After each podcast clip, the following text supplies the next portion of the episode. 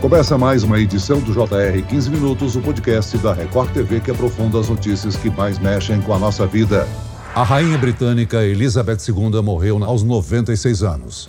Ao longo de sete décadas, ela se tornou uma das personalidades mais conhecidas não apenas do Reino Unido, mas de todo o planeta. A monarca estava em um castelo na Escócia com problemas de saúde. Serão dez dias de cerimônias, três deles abertos para visitas ao caixão. A rainha Elizabeth II foi uma figura emblemática. Talvez a monarca mais conhecida entre várias gerações. Mais longeva monarca britânica da história, que passou 70 anos no trono, a rainha Elizabeth II morreu na última quinta-feira, 8 de setembro, no castelo de Balmoral, na Escócia. Com a morte de Elizabeth, quem assume o trono é seu filho mais velho, agora Ray Charles III. O que pode mudar com o novo reinado? O 15 Minutos de hoje conversa sobre todas as mudanças com a professora de Direito Internacional da Universidade de São Paulo, Maristela Basso. Bem-vinda ao podcast, professora. Obrigada. Quem nos acompanha nessa entrevista é a repórter da Record TV, Cíntia Venâncio, que está na região. Cíntia, ontem, a confirmação do falecimento da rainha Elizabeth II, multidões foram às ruas. Toda essa movimentação mostra a popularidade da rainha Elizabeth II entre os britânicos, não é mesmo? Olá, Celso. Oi, professora Maristela. Obrigada pelo convite. Sim, Celso. A rainha é muito popular aqui na Inglaterra mesmo o corpo dela não estando presente aqui no Palácio de Buckingham, foi possível ver milhares de pessoas desde a noite de ontem vindo pessoalmente trazer flores, presentes, cartas, inclusive muitas crianças com mensagens de carinho para a Rainha Elizabeth. É um momento de muita comoção aqui na Inglaterra.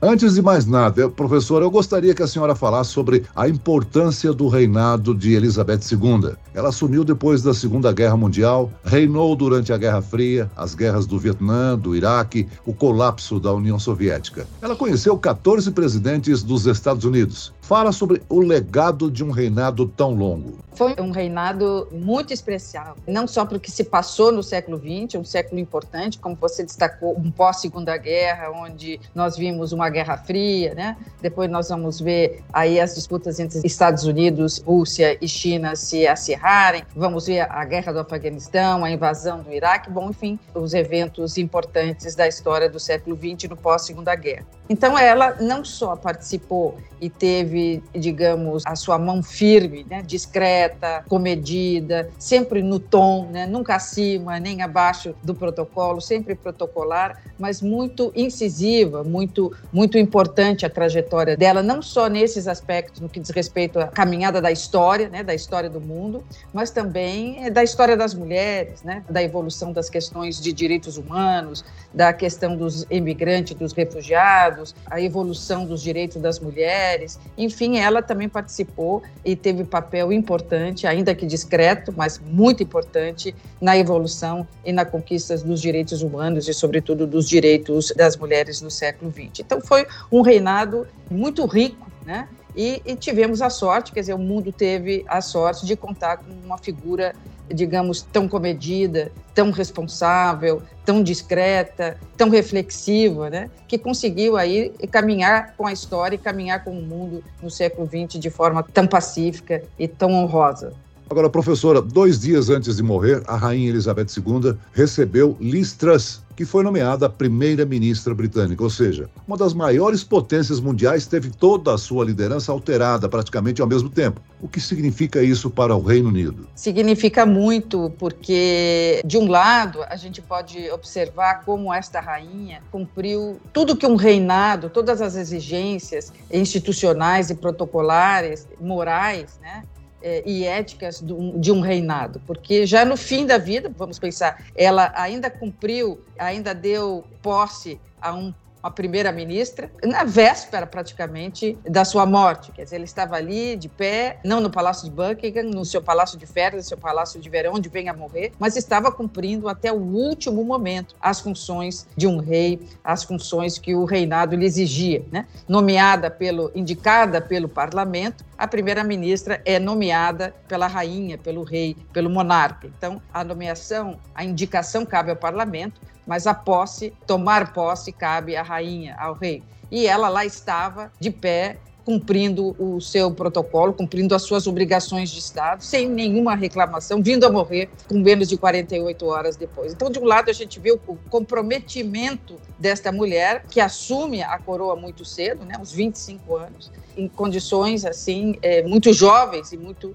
despreparada, como ela mesmo diz, o reinado vai prepará-la, porque o pai morreu aos 57 anos. O rei George morre muito cedo e ela é, ainda não estava preparada para assumir é, o reinado. Então, de um lado, nós vamos ver uma rainha que foi até o fim, né? É, cumprindo as suas funções com a altivez que o cargo lhe impunha. Por outro lado, como você destacou, agora o rei Charles III, ele assume numa situação bastante delicada. Quer dizer, nós vamos ver o Reino Unido, especialmente a Inglaterra, na sua maior recessão dos últimos 40 anos inflação acima de dois dígitos, desemprego e a primeira-ministra tendo que renegociar a saída, né, o Brexit, a saída da, da União Europeia em novas condições, porque se não o fizer, se não conseguir renegociar, melhorar as condições de saída, é muito provavelmente a, a, Irlanda do Norte vai se separar do Reino Unido, assim como possivelmente a Escócia. Então, é, economicamente o país está fragilizado, né? não só com a com pós-pandemia, ainda enfrentamento do resquício é, da pandemia, é, é guerra na Ucrânia, né?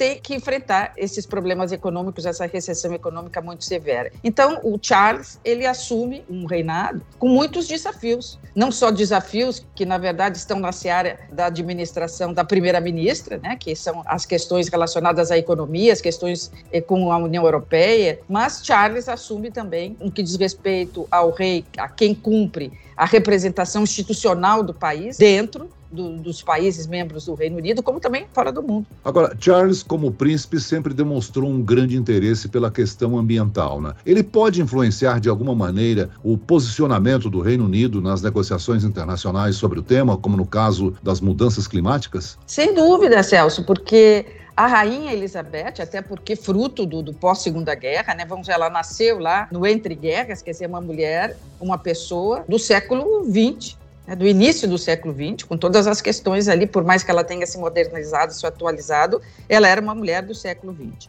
O Charles, nascido no século XX, mas com um olhar para o século XXI, sabendo que em algum momento iria assumir o reinado.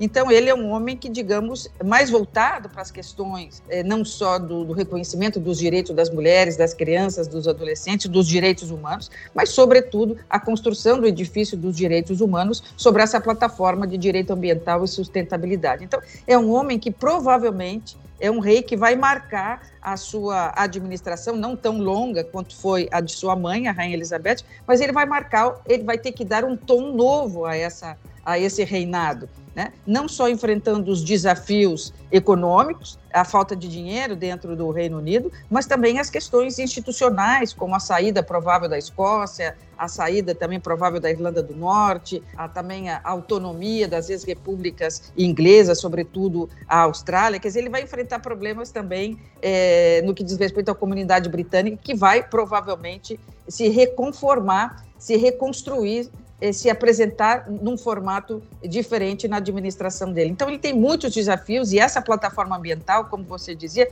muito provavelmente será a, a bandeira de Charles e será o seu diferencial. A gente sabe o quanto ele se preocupa com essas questões, viaja o mundo com essa bandeira e muito provavelmente ele vai trazer um tom mais ameno, um tom mais humanitário, mais humanista ao seu reinado, coisa que a Elizabeth, por ser do século XX, não conseguiu é, fazer. Ele provavelmente, com o olhar no século XXI, vai mudar aí a estrutura do seu reinado com essa pegada, digamos assim, humanitária de direitos humanos e, e de sustentabilidade. Professora, Elizabeth II era uma rainha reservada mais carismática. Pelo que sabemos, exercia com energia seu papel de manter a família real como uma instituição relevante para os britânicos.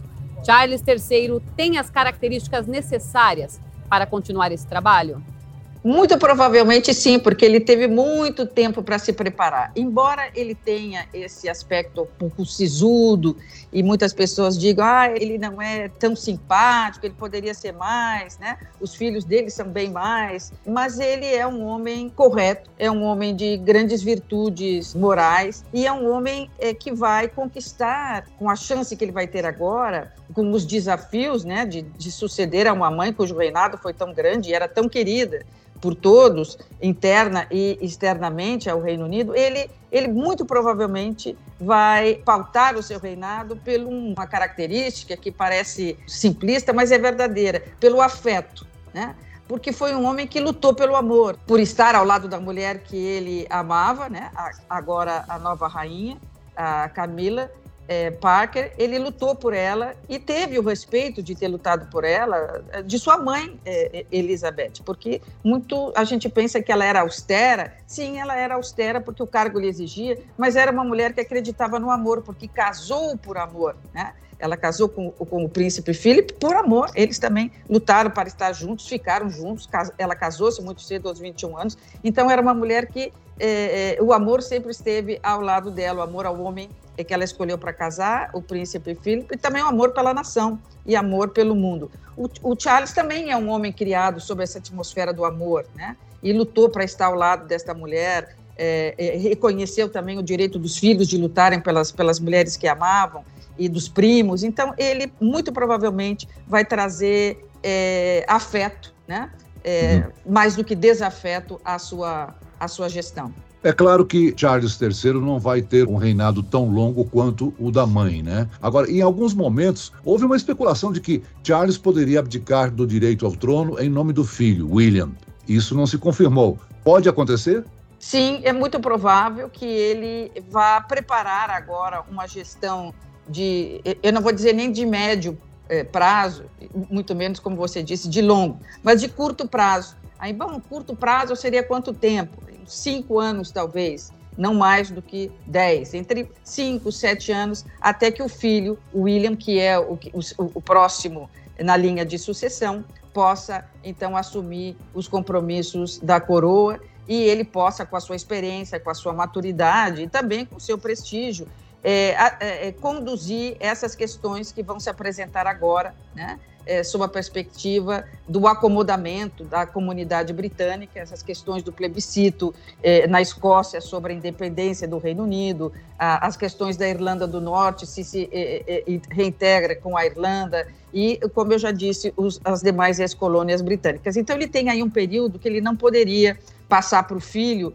porque seria muita responsabilidade para um jovem é, é, nesse momento. Então, muito provavelmente, ele vai conduzir essas questões, que são questões sobre as quais ele já refletiu, já conversou até com a própria é, é, é mãe falecida, e já, então, é, tem alguma, digamos, algum encaminhamento para essas questões. Muito provavelmente, ele vai enfrentar essa turbulência, esse mar revolto, e quando a nave estiver já em águas mais calmas, ele então passará o reinado para o filho, eh, o William, que depois, por sua vez, passará ao seu primeiro filho mais velho, eh, eh, o príncipe George, que tem o nome do avô. A expectativa é que ele tenha um reinado bem menor do que teve sua mãe. Várias gerações se acostumaram com o papel desempenhado pelo lado feminino da rainha, né? Agora, qual seria o papel a ser desempenhado pela rainha consorte? Ela, com todas as dificuldades que o relacionamento com Charles, quando casada era, e ele também, depois veio a casar com a Lady Di, então eles tiveram aí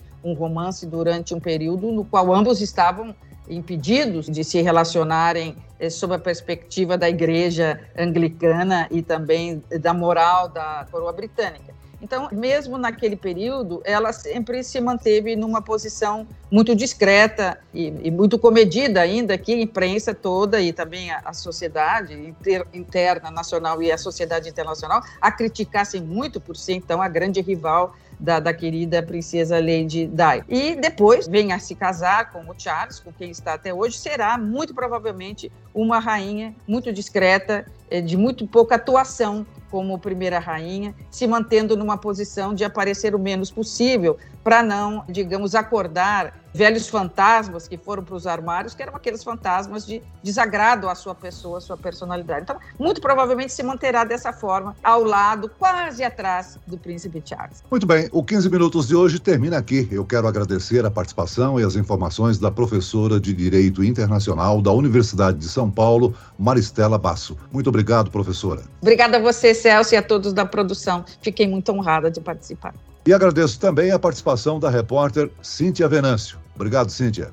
Eu que agradeço, Celso, professora Maristela. Foi um prazer. Até logo. Esse podcast contou com a produção de David Bezerra e dos estagiários Lucas Brito e Kátia Brazão. Sonoplastia de Marcos Vinícius, coordenação de conteúdo Camila Moraes, Edivaldo Nunes e Deni Almeida. Direção editorial Tiago Contreira. Vice-presidente de jornalismo Antônio Guerreiro. E eu, Celso Freitas, te aguardo no próximo episódio. Até lá.